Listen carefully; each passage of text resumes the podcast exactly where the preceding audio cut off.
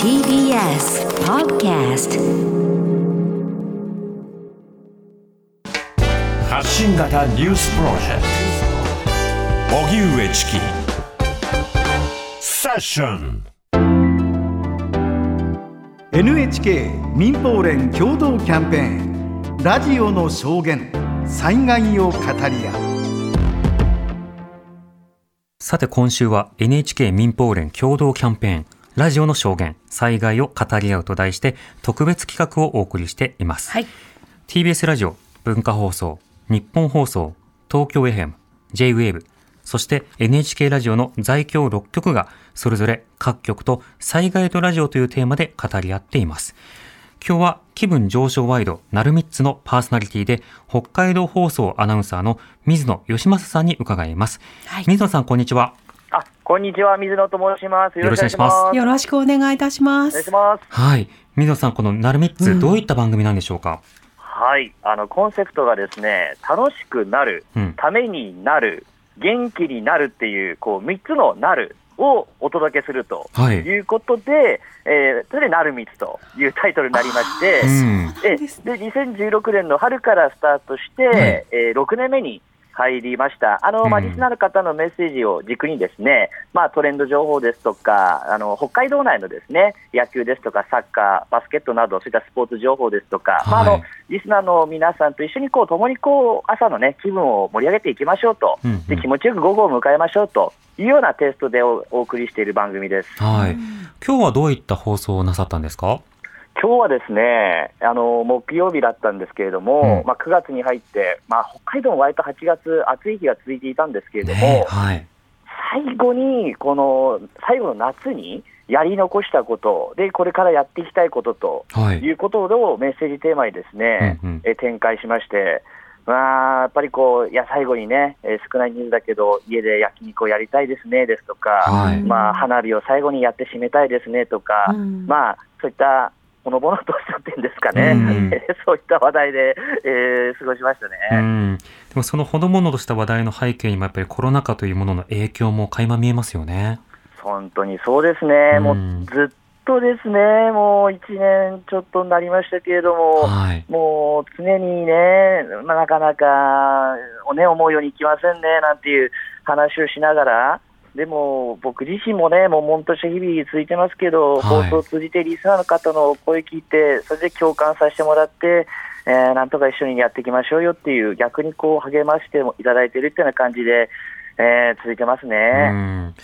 ん。まあ、今はその感染症災害が続いていますけれども、その例えば北海道胆振東部地震などはい様々な災害に関する報道、これまでも水野さんあの行ってきたと思うんですけれども、はい、HBC ではどういった放送体制に災害の際はなっているんですか？そうですね、あの本当に3年前の9月6日に、まあ、今、荻江さんおっしゃった胆振東部地震っていう、本当に大きな地震があったんですけれども、はい。あのこの時厚真町というところ、あの札幌から大体車で1時間半ぐらいのところなんですが、うん。ここはあの震度7ということで、あのこれ道内で初めて7を観測したっていう、非常にこう大きな地震がありまして、はい。まあ、この時が本当にこう非常に印象深い、えーそういった、ね、災害でした。うんであの特にもう全土一斉、もうブラックアウト、停電になってしまったと、はい。これ、発生からに十数分でなったんですけれども、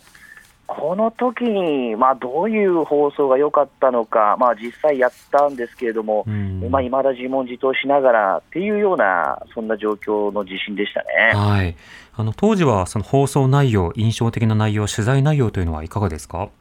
そうですね、あのまあ、特にその地震あの停電に、ね、なりましたんで、はい。その時の対応っていうのがどうだったのかなっていうのがまずあったんですけれども、うんあの後にですねリスナーの方から3000通ほどメールをいただいていたので、はい。それをもとにこう HBC ラジオが特別番組を作ったんですけれども、ええまあ、ほとんどがもう停電にの時にどうしたらいいんでしょうかっていうような、そういった内容だったんですようね。でね。の充電しようと思うんだけれども、機械式の駐車場だから、もう車上げられず充電できませんですとか、あのガソリンスタンドどこ空いてるんでしょうかだとか、はい給水場空いてる場所教えてくださいですとか、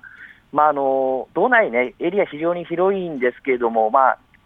小さい規模の、ね、停電というのはよくあって、それに対してはいろいろやってたんですけど、全土をもう一斉に停電というのは、もう当然、想定もあまりなかったですし、はい。こちらとしてもどういったことを伝えればよかったのかっていうのはあったんですけれども、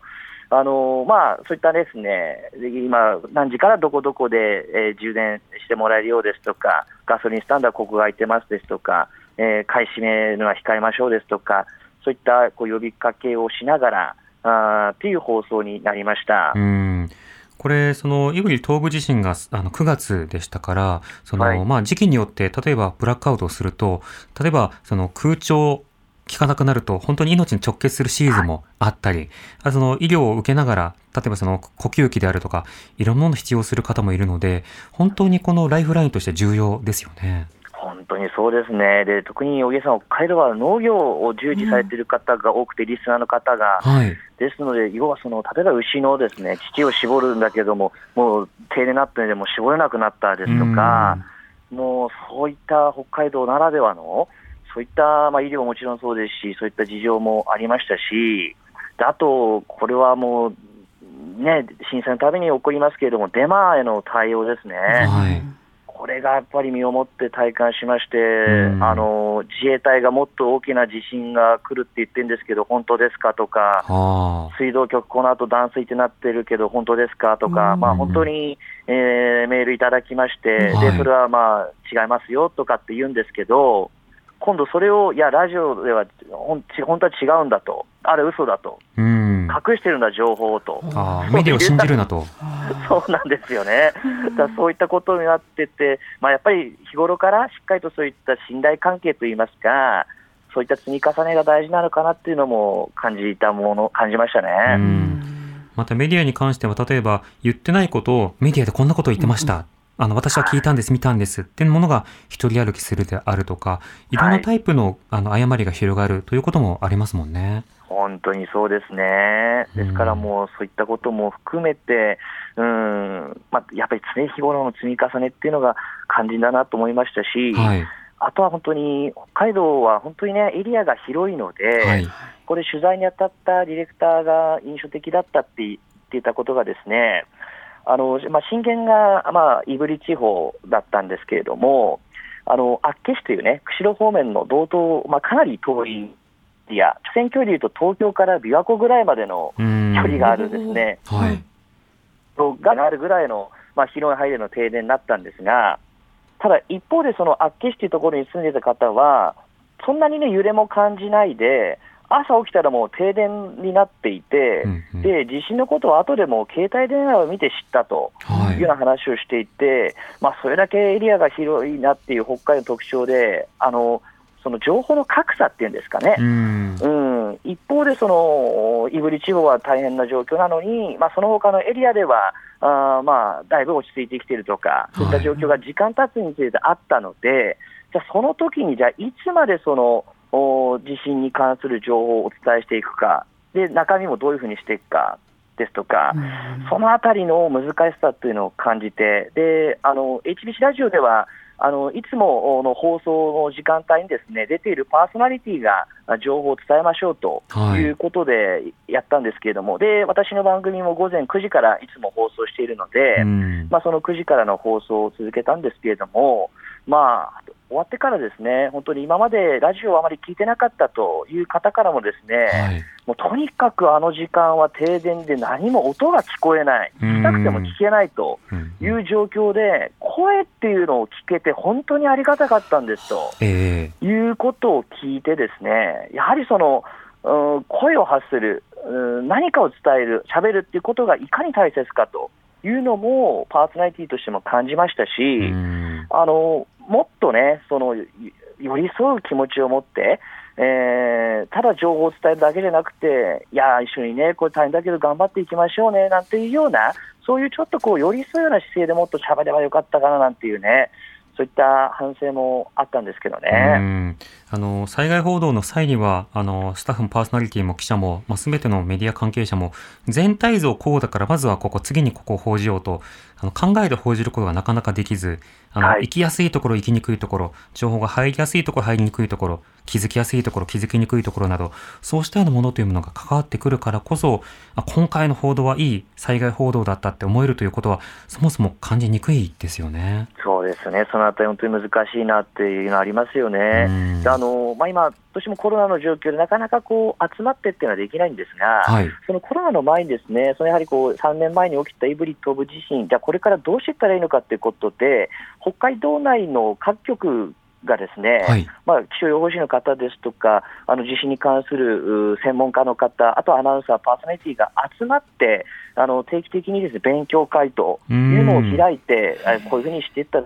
とか、情報をしっかりこう分、ね、整理して伝えていったらいいねですとか、はい。その自治体とはこういう連携をして情報を伝えていったらいいですねとか、いわゆるその受け手側、あラジオの場合だったらリスナーですけれども、がにとって何が必要かということをおいろいろこう模索しながらですね、今、動いているというような動き動きがありますね。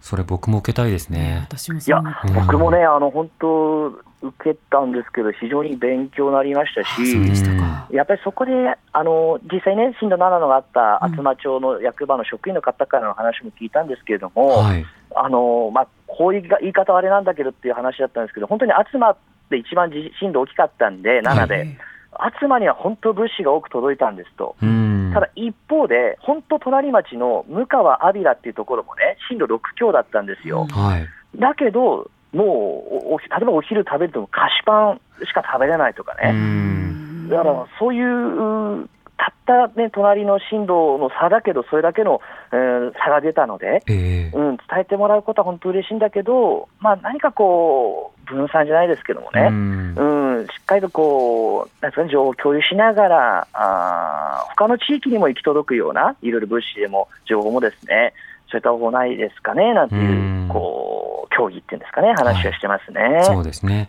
うん伝える側の考えるべき点、いろいろお話しいただきまして、水野さんありがとうございました。あ、こちらこそどうもありがとうございましたありがとうございました。ありがとうございました。え今日は気分上昇ワイドなるみっつのパーソナリティで北海道放送アナウンサーの水野義正さんにお話を伺いました。